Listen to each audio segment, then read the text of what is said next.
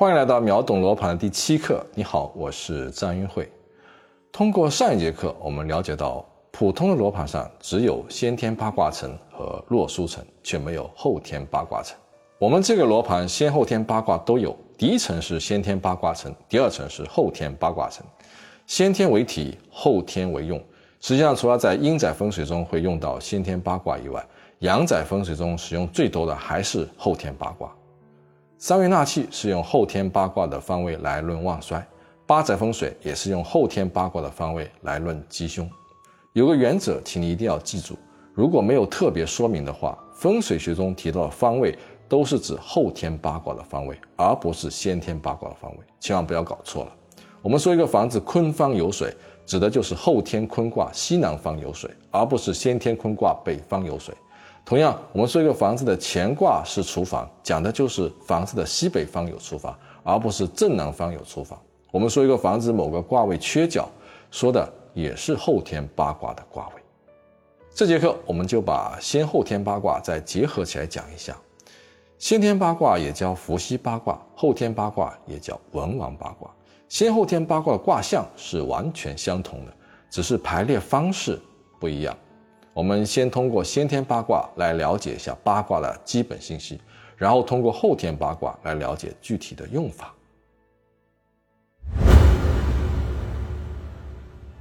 第一层先天八卦层这一层的排列，传说是由伏羲氏所创立的。上边乾卦代表天，下边坤卦代表地，左边离卦表示太阳从东方升起，右边坎卦表示月亮从西方升起。根据阴消阳长的关系，乾卦、兑卦、离卦、震卦、巽卦、坎卦、艮卦、坤卦走了一个 S 型路径。易经中的天地定位，三泽通气，雷风相搏，水火不相射，八卦相错，讲的就是先天八卦的对宫关系。你要记住八个卦象的形态：乾三连，坤六断，震养鱼，艮复碗，离中虚，坎中满，兑上缺，巽下断。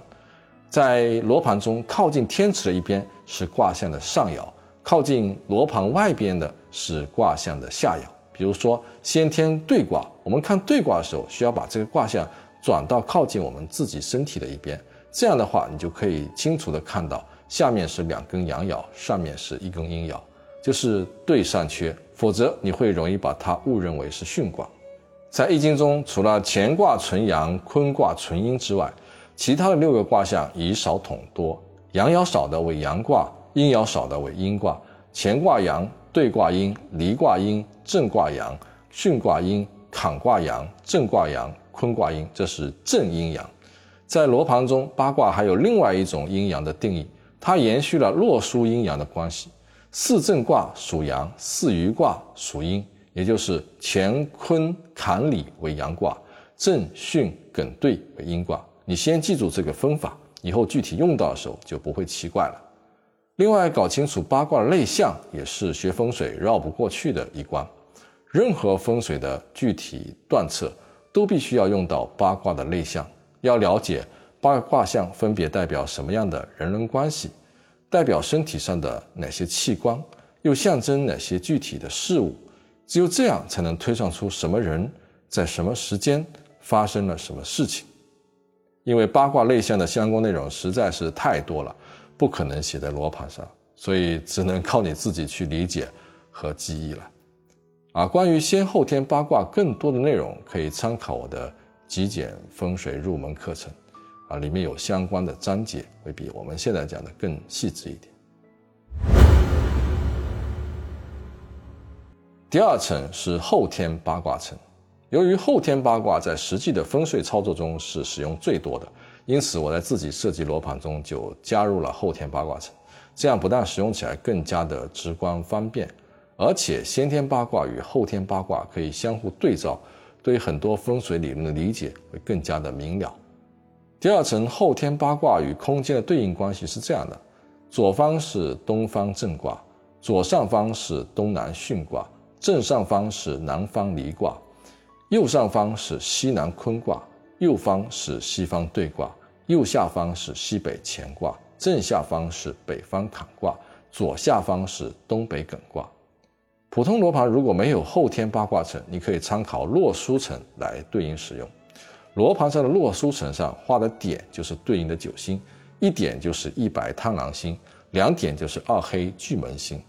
一白贪狼星五行属水，对应坎卦；二黑巨门星属土，对应坤卦；三碧禄存星属木，对应震卦；四绿文曲星属木，对应巽卦；五黄廉贞星位于中宫，不对应任何卦象；六白武曲星属金，对应乾卦；七赤破军星属金，对应兑卦；八白左辅星属土，对应艮卦；九紫右弼星属火，对应离卦。九星结合后天八卦就有很多的应用。首先，九星也对应三元九运，你只要会看罗盘，三元纳气的用法也就一目了然了。一运在正北坎卦，二运在西南坤卦，三运在正东震卦，四运在东南巽卦。一二三四四个卦位就是上元的卦象。现在是下元八运，如果你纳到的是这一二三四四个方向气，就是上元衰气，是不好的。反之，在下元如果纳到下元的六七八九四个方向气，就是下元的旺气。六是西北乾卦，七是西方兑卦，八是东北艮卦，九是南方离卦。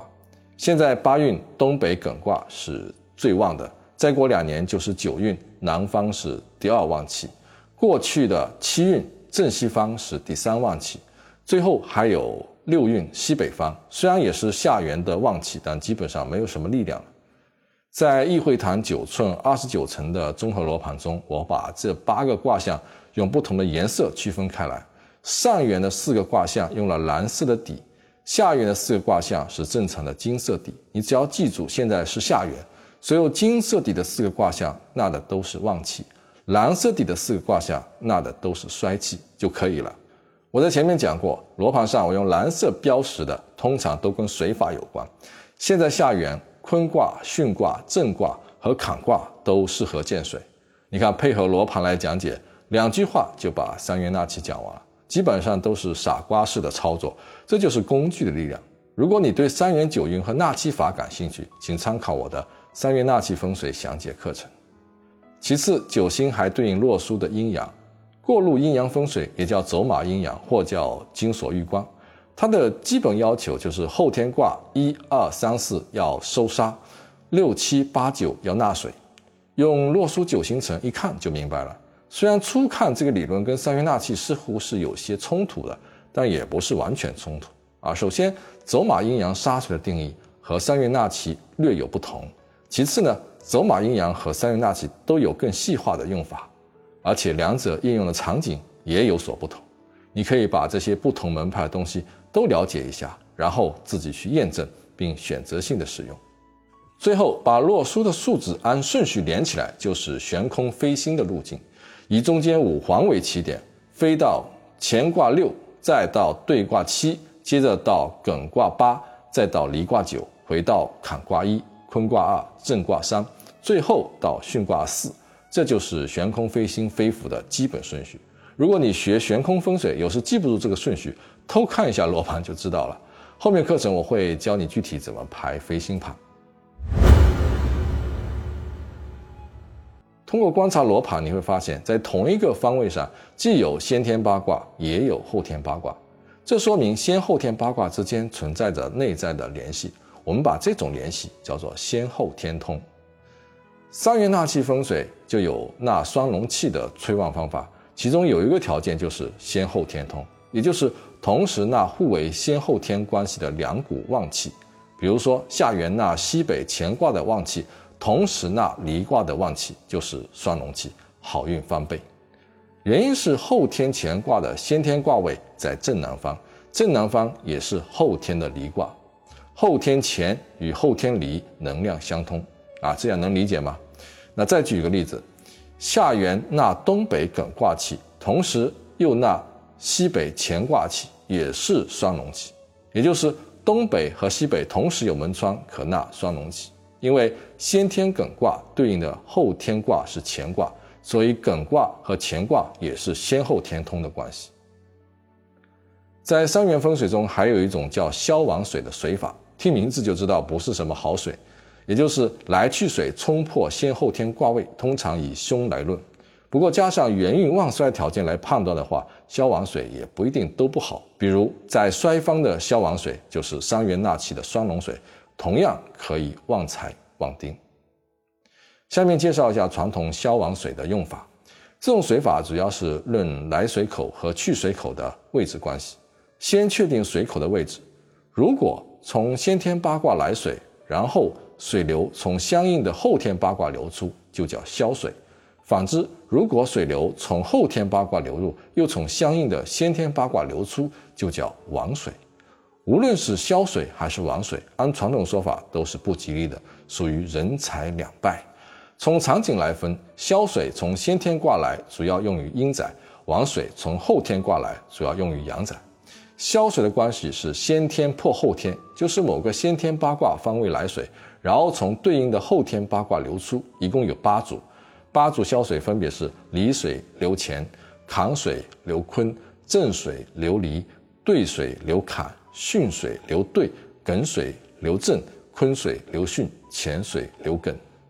举个例子来说，先天乾卦来水，也就是南方来水，然后从后天乾卦，也就是西北方流出。这种从正南来西北出的组合就叫消水主破财。我们前面讲过，风水中通常是用后天八卦来描述方位的。如果没有特别说明，我们讲的卦位都应该是指后天八卦。刚才这个例子，我们同样可以说成离卦来水，乾卦去水。我们用后天八卦的描述方式再来讲一个例子：巽方来水，对方出水，这也是消水。巽方就是后天八卦的东南方，东南方就是先天对卦位，巽对两卦是先后天互通，然后水从后天的对方出，也就从西方流出，这也是属于先天破后天。王水也是八组，水从后天八卦来，从先天八卦去，叫做后天破先天。比如水从坤卦来，再从坎卦流出，坤卦的先天卦是在北方，与后天坎卦是同一位置。这就是亡水不利人丁，八柱亡水分别是兑水流巽，艮水流乾，震水流艮，巽水流坤，坤水流坎，坎水流兑，离水流震，乾水流离。具体的每一个方位水流来去的关系，请参考罗盘指南中的表格，看图表更容易理清关系。具体的集中发生时间以水口的地支流年来断。不过，假如消亡水处在元运的衰卦上，反而要做吉论，也就是三元纳气的双龙水。比如刚刚说的坤水流坎，在上元是消亡水大凶，在下元则是双龙水大吉。总而言之，有了罗盘的辅助，不管是先天卦象的排列方式，还是后天卦象的排列方式，又或者是先后天的对应关系，都不需要特意去记了。